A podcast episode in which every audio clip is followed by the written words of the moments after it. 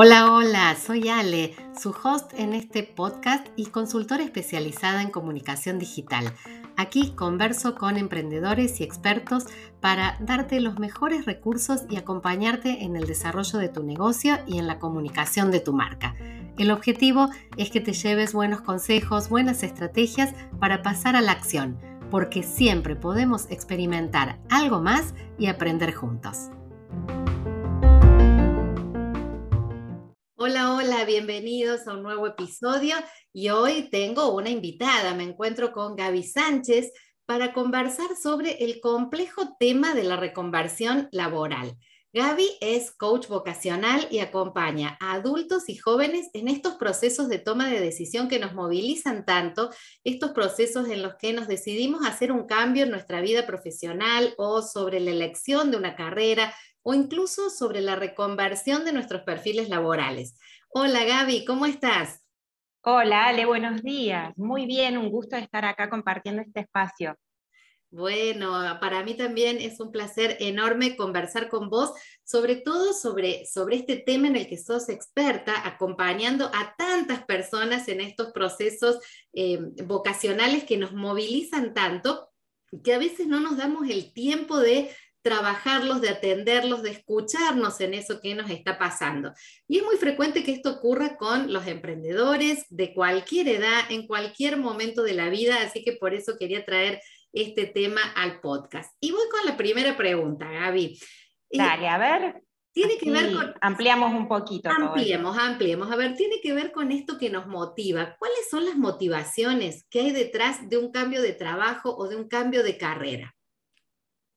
Bueno, Ale, eh, recién te escuchaba y gracias por tu presentación. Escuchaba esta, esta palabra que dijiste, cuáles son las motivaciones, el ámbito y el rubro emprendedor y estas incógnitas que nos hacemos todo el tiempo y nos preguntamos, ¿qué quiero, qué estoy haciendo de mi vida? ¿no? Y está íntimamente relacionado con la motivación. ¿Qué es lo que en muchos casos nos impulsa a querer definir o redefinir una posición laboral, una actividad profesional u ocupacional, porque no necesariamente eh, em, nos, les pasa esto a personas profesionales, sino todas las personas estamos inmersas de una manera u otra en un ámbito laboral o en una actividad y esto que nos pasa nos pasa a todos, es transversal, no tiene edad, no tiene color, no tiene raza, es, es inherente al ser humano.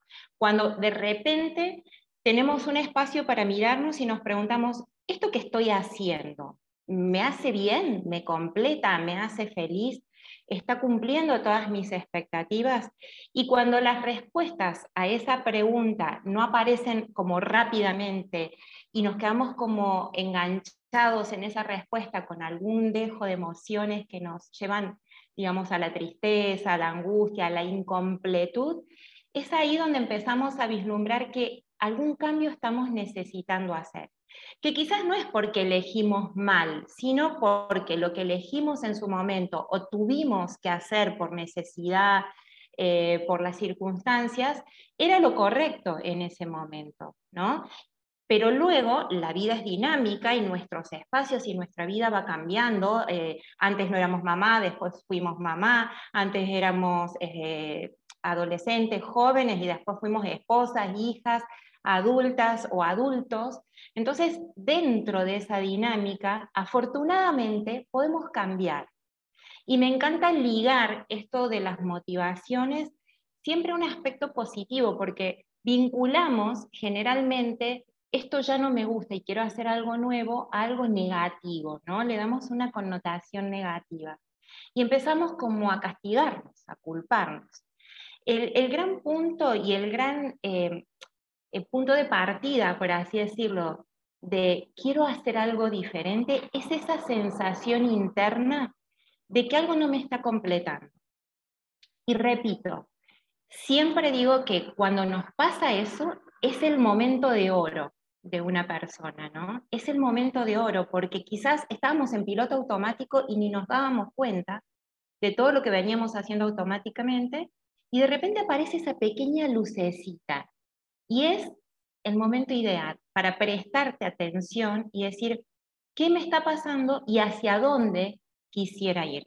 ¿No? Me encanta esto que decís, Gaby, de ponerlo desde un lugar positivo, porque es cierto, ¿no? Muchas veces, eh, desde la propia experiencia, te digo, cuando nos reconocemos en, esos procesos de cambio, como que lo primero que tendemos es a cuestionarnos, ay, ¿por qué? ¿Por qué? ¿O me equivoqué en la elección inicial? ¿O, qué pasa que esto ahora ya no me está funcionando? ¿No es cierto?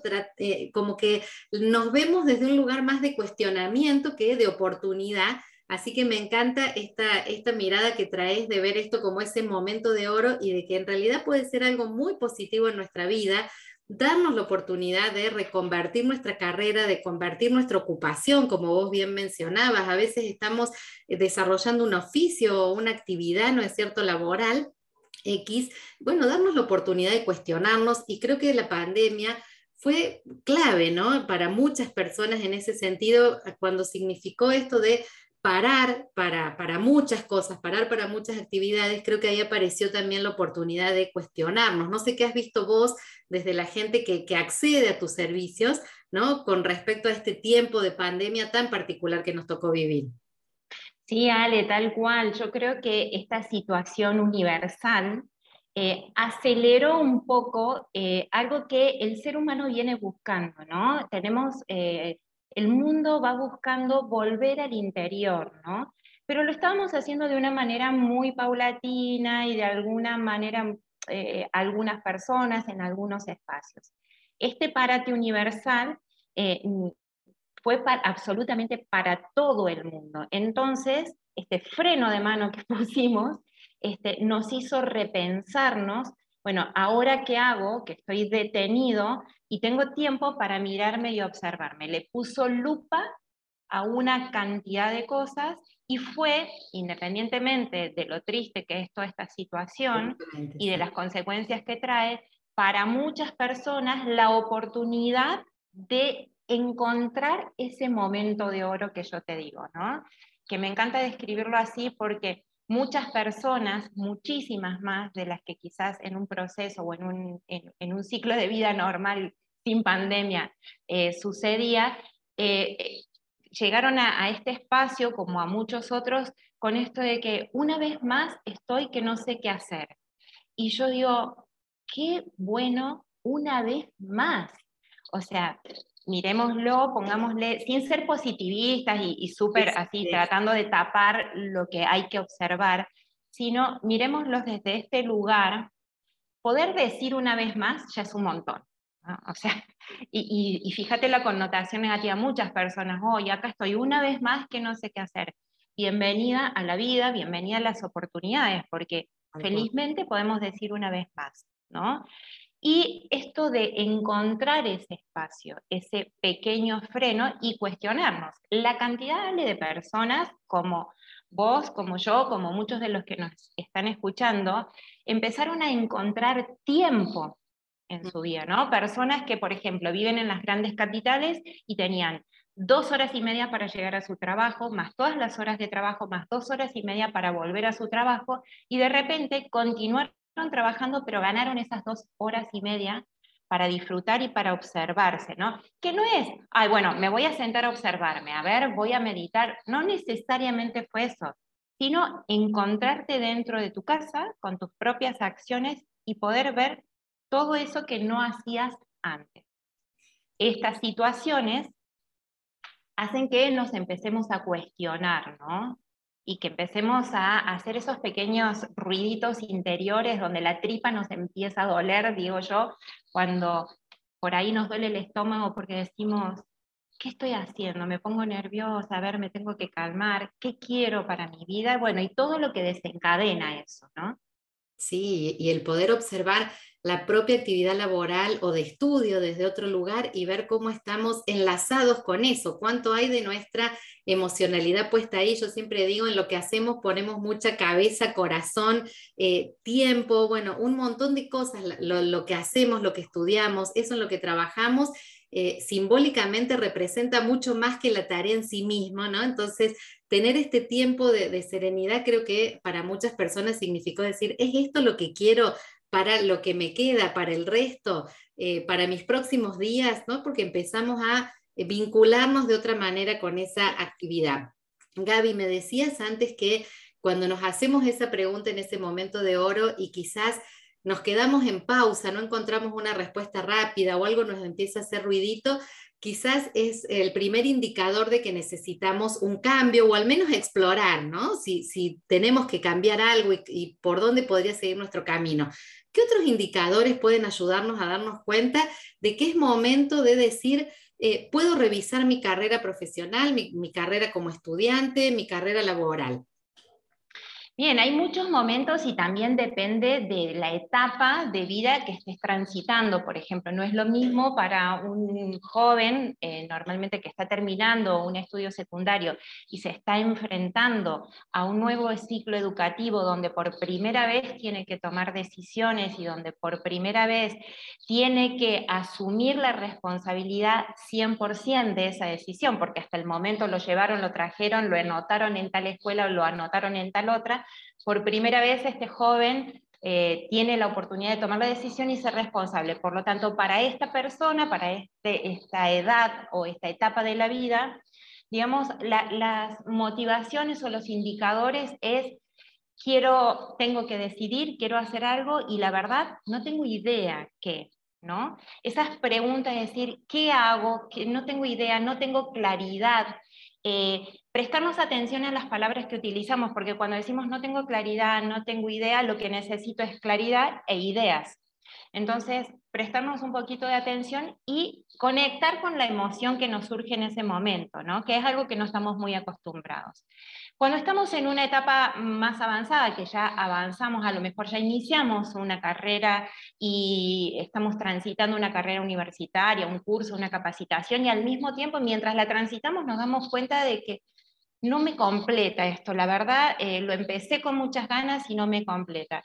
Bueno, lo ideal es poder preguntarnos para qué, para qué elegí esto que yo empecé, cuál era eh, ese motor inicial que me movió a transitar esto que estoy transitando, porque muchas veces esos cuestionamientos aparecen ante dificultades.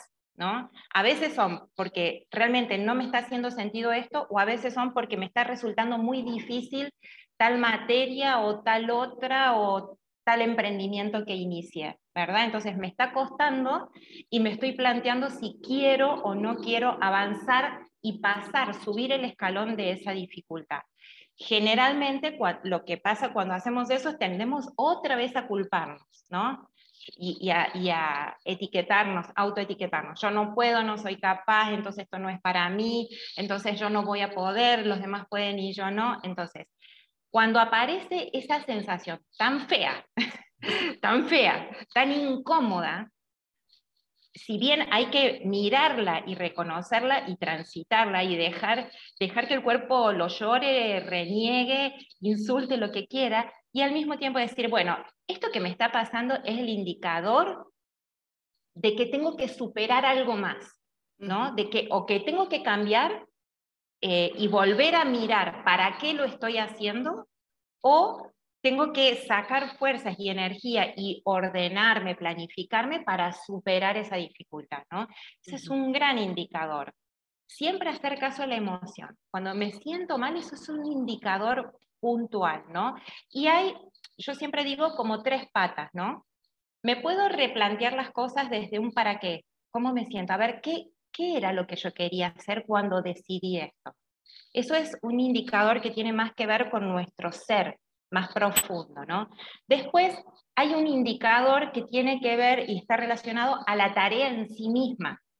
Si yo me estoy replanteando, esto me resulta difícil, fácil, esas palabras, ¿no? lo puedo hacer, no lo puedo hacer, me gusta la profe, no me gusta la profe, me cae bien el proveedor, me tiene cansada el horario de atención que tengo que tener al público. Esos son eh, indicadores de tarea. Bien. Y está el indicador para mí que está relacionado con la tarea y con el ser, que es la planificación. Cuando yo siento, estoy desordenada, no me puedo organizar, eso tiene que ver con ¿Qué me está pasando a mí que no puedo organizarme o planificar? Y con la tarea que tengo que llevar a cabo. O sea, se unen estas dos cosas. Entonces, parece un poco mucho y raro, pero es así. Tenemos que atender esas tres patas. Y no tomar decisiones este, o solamente porque la tarea no me gusta, o solamente porque no sé organizarme, o solamente por el ser, ¿no? Es como que hay que ir vinculando esas tres patas que nos dan como, como lucecitas, que nos dicen, hey, hey, algo está pasando acá. Me encantó esto, Gaby, de, poder verlo así y de tampoco salir corriendo a tomar una decisión a las apuradas por uno de estos tres indicadores. Así que me guardo esto para otra etapa de mi vida en la que a lo mejor esto parezca, porque me parece de una claridad eh, absoluta y, muy accionable también. Y mencionabas cuando empezabas a, responderme esta, esta, última pregunta, esto de las distintas edades de la vida, ¿no? A veces las edades aparecen como un impedimento y aparte hay, toda, hay todo como un folclore del mercado laboral, ¿no? Que uno es o muy joven para algunas cosas o muy viejo para otras, no te podés presentar a determinado trabajo y no, porque ahí ya nadie te toma porque tenés más 40 o nadie te toma porque tenés eh, menos 25, no sé, ¿no? La edad siempre ha sido como un condicionante muy fuerte a la hora de pensar en próximos pasos en, nuestra, en nuestro desarrollo profesional. Entonces es frecuente que escuchemos a amigos, a conocidos, hombres, mujeres, que se escudan como detrás de, de, determinada edad para no impulsar un cambio en su vida o realmente no es una excusa o un escudo, sino que lo viven así profundamente y genuinamente o porque son muy jóvenes o porque se consideran demasiado viejos para asumir ese cambio. ¿Qué opinas vos de esto o, qué podés contarnos, darnos como herramienta para no estar parados allí en la edad como un impedimento o un condicionante? Bueno, me encanta este tema justamente porque, a ver, vos y yo somos el claro ejemplo, Ale, de que eh, ya tenemos nuestros años y nuestra experiencia y nuestra trayectoria y seguimos apostando a trabajar y podemos aportar valor a la comunidad, a las personas con las que nos rodeamos. Eh, por supuesto que muchas, muchas personas llegan a, estos espacios con este planteo, pero ¿qué voy a hacer yo? Yo ya estoy grande, yo empecé una carrera y la dejé y al final siempre estuve sin terminar, estos planteos de, sentirse incompletos porque no terminaron una carrera, o ¿qué voy a hacer yo si ya dejé mi trabajo y ahora estoy grande y cómo voy a hacer con las nuevas tecnologías, las nuevas herramientas?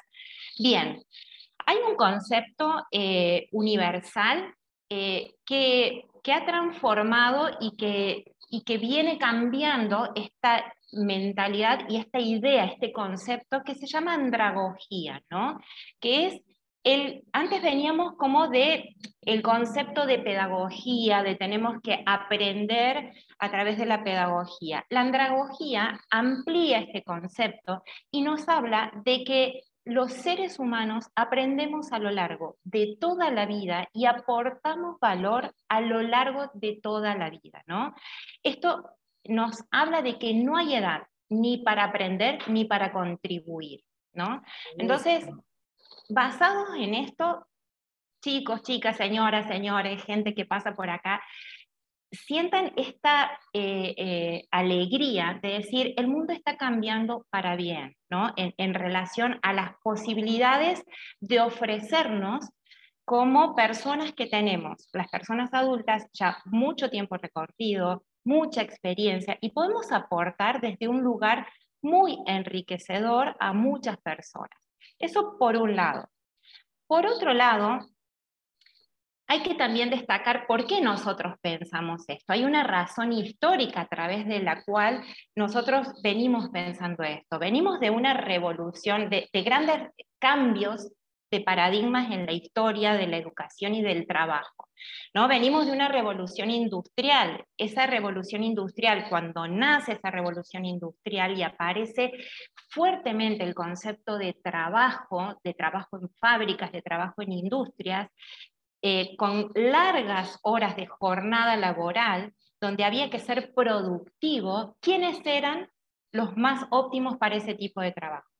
La gente joven, con buen estado físico, con buena capacidad de aguantar muchas horas de trabajo. Entonces, ese concepto, no, eh, sos mamá, ya no podés trabajar porque me quitas horas de trabajo a mi productividad. No, eh, tenés más de 40 y no, ya no me vas a rendir para determinados trabajos como un pibe de 20 que tiene toda la energía y la adrenalina. esto ya mutó. Hoy estamos en la era del conocimiento. Hoy estamos en la era de la educación, la formación y el emprendedurismo, ¿no? Tanto de la parte, eh, o sea, en la parte empresarial, los conceptos terminaron. En la parte laboral u ocupacional, cada uno puede gestar su propio espacio y aportar valor. Y las herramientas que tenemos hoy para trabajar ya no es el pico y la pala, ya no es la cinta donde tengo que estar todo el día tiqui, tiqui, tiqui, tiqui haciendo el mismo producto. Ya las leyes laborales han cambiado y sociológicamente la cultura ha ido cambiando. Entonces, la apertura a los espacios laborales es muy amplio, mucho más amplio. Y otro factor interesante es que en las empresas ya se considera mucho más rico el potencial creativo cuando hay personas de distintas franjas etarias, ¿no? Entonces, si quiero tener mi propio emprendimiento, adelante. Yo siempre el otro día le decía a una amiga que hace tortas y que tiene una habilidad artesanal y culinaria espectacular. Y ella me decía, pero yo a esta edad, yo lo que pasa es que tuve mis chicos y me dediqué a ser mamá, pero le eso fue perfecto. Tuviste tu proyecto familiar y eso te enriqueció, te dio sensibilidad. Hoy sabes cómo enfocar, eh, ofrecerle una torta a alguien que es mamá para sus hijos. Y eso te lo dio tu vida y tu proyecto familiar. Y hoy, a ver, si yo tengo que elegir, voy a hacer una torta para mi nieta y conozco a una chica que recién empieza, supongamos, que hizo sus cursos de pastelería de veintipico de años, que está empezando, y te conozco a vos, que sos mamá, que sos, eh, eh, repostería y que tenés toda esta experiencia, ¿a quién crees que yo buscaría rápidamente? En base a tu experiencia, en base a todo esto. Ay, me, se quedó mirándome y me dice, tenés razón. Bueno, avanti las personas adultas con sus emprendimientos porque tienen muchísimo para dar. No solo el producto que ofrecen o eh, el espacio laboral que ocupen, sino toda esa experiencia. Pero volvemos al principio. Miremos esto como algo positivo. Y ya no estamos más en la era industrial, estamos en la nueva era del conocimiento esto que decís me lleva a la otra pregunta, que es eh, el cambio sustancial que ha tenido en las últimas décadas el mundo del trabajo. Eh, y ya nadie se proyecta hoy quizás para trabajar toda la vida en un mismo puesto, ¿no? Porque el contexto nos está hablando de esta cantidad de posibilidades y esto es más allá de la carrera que hayamos elegido. Eh, o incluso si no estamos desarrollando una carrera eh, la que se entiende tradicionalmente con el título que te da una formación formal, ¿no? sino eh, una carrera que puede venir desde un oficio, que puede venir desde el ser expertos en un hacer determinado, ¿no?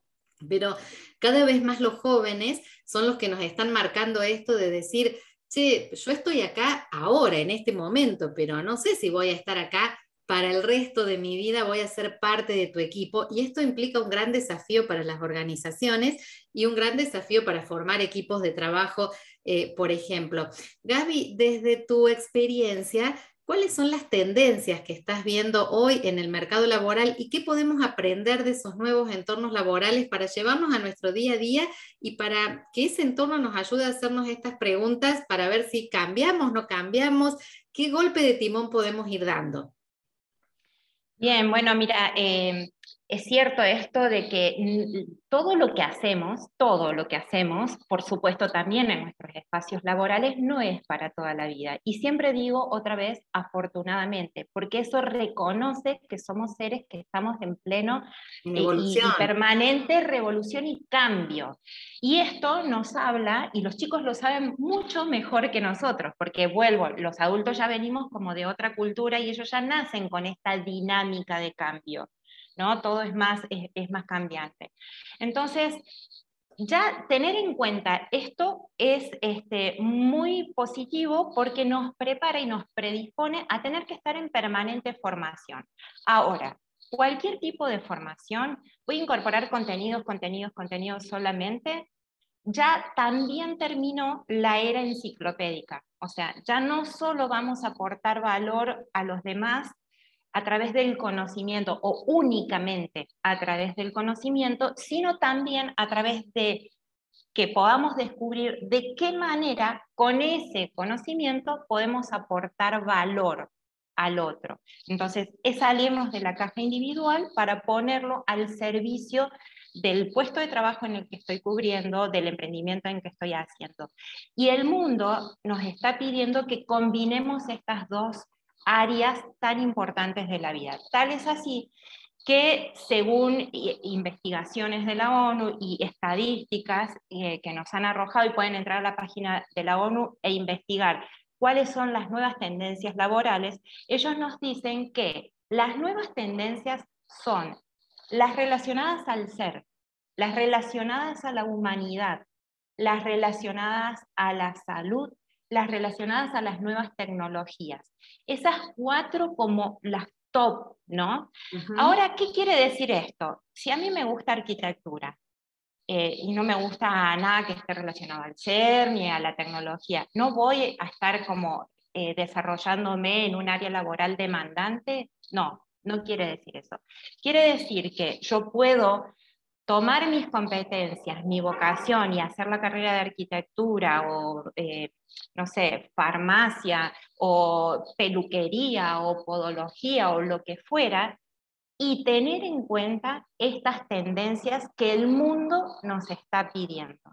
Y no es casual, ¿no? Ya venía esta tendencia dándose, pero la pandemia, como decías vos, Ale, aceleró todo esto, ¿no?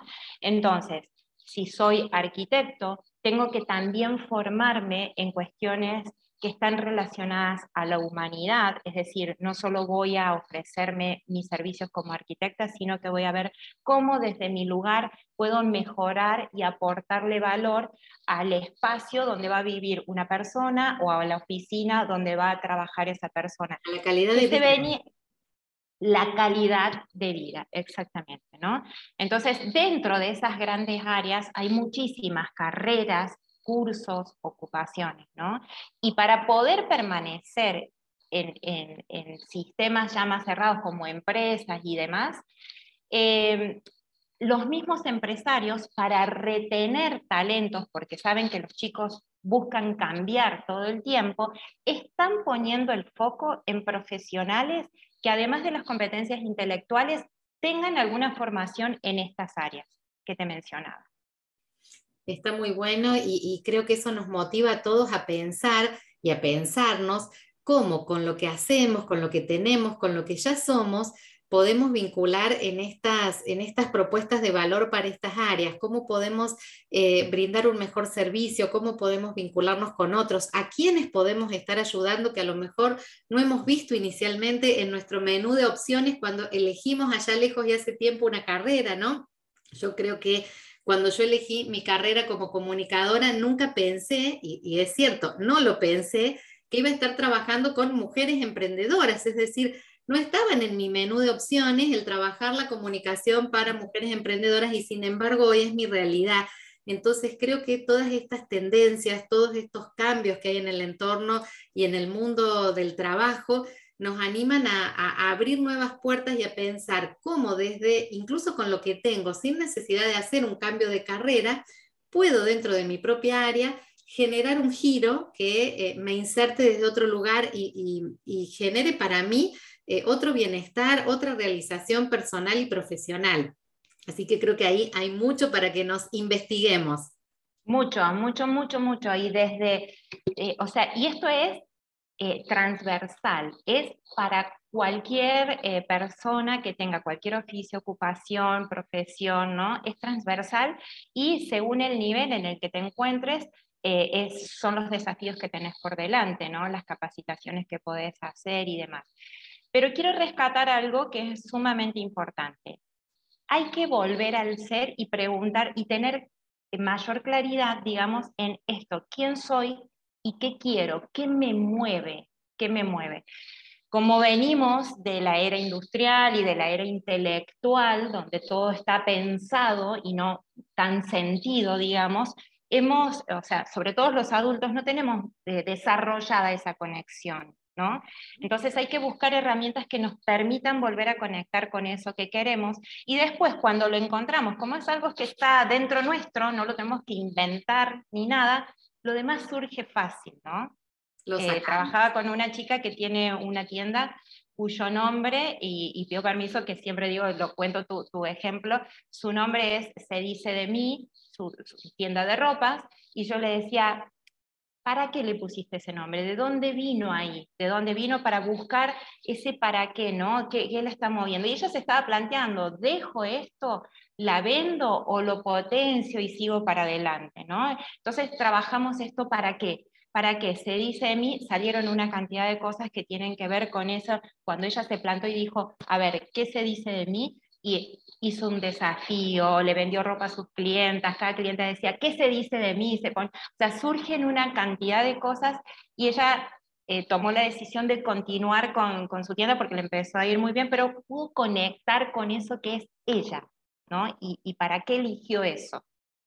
Me encanta, me encanta todo esto que traes, Gaby. Me quedaría horas charlando con vos porque sos súper experta en este campo y porque aparte nos abrís un montón la cabeza acerca de ver la oportunidad del cambio precisamente como eso, como una oportunidad, como puertas que se abren y más allá de que son crisis que tenemos que transitar, bueno, vivirlas desde otra emocionalidad vivirlas conectando con lo positivo que pueden dejarnos estos momentos en términos de aprendizaje, en términos de cosas nuevas y buenas también para nuestra vida, eso desconocido que a veces le tememos, pero que en realidad ni siquiera sabemos cómo es y posiblemente nos esté esperando del otro lado mayor bienestar, eh, mayores posibilidades, conectarnos con nuevas personas, aprender cosas nuevas.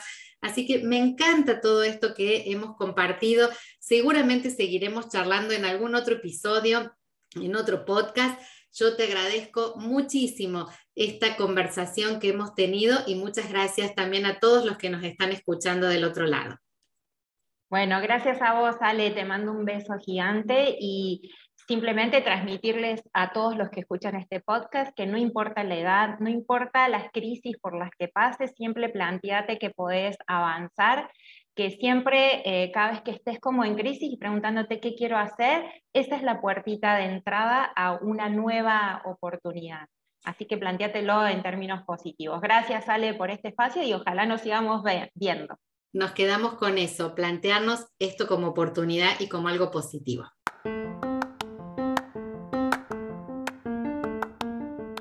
Gracias por escuchar este episodio. Unite a la conversación en mi cuenta de Instagram Soy Ale Comunica y suscríbete a mi lista de mails para recibir cada semana contenido de valor. Tu apoyo es súper importante para que sigamos avanzando. Y recuerda que en el camino emprendedor siempre, siempre pasamos de la idea a la acción.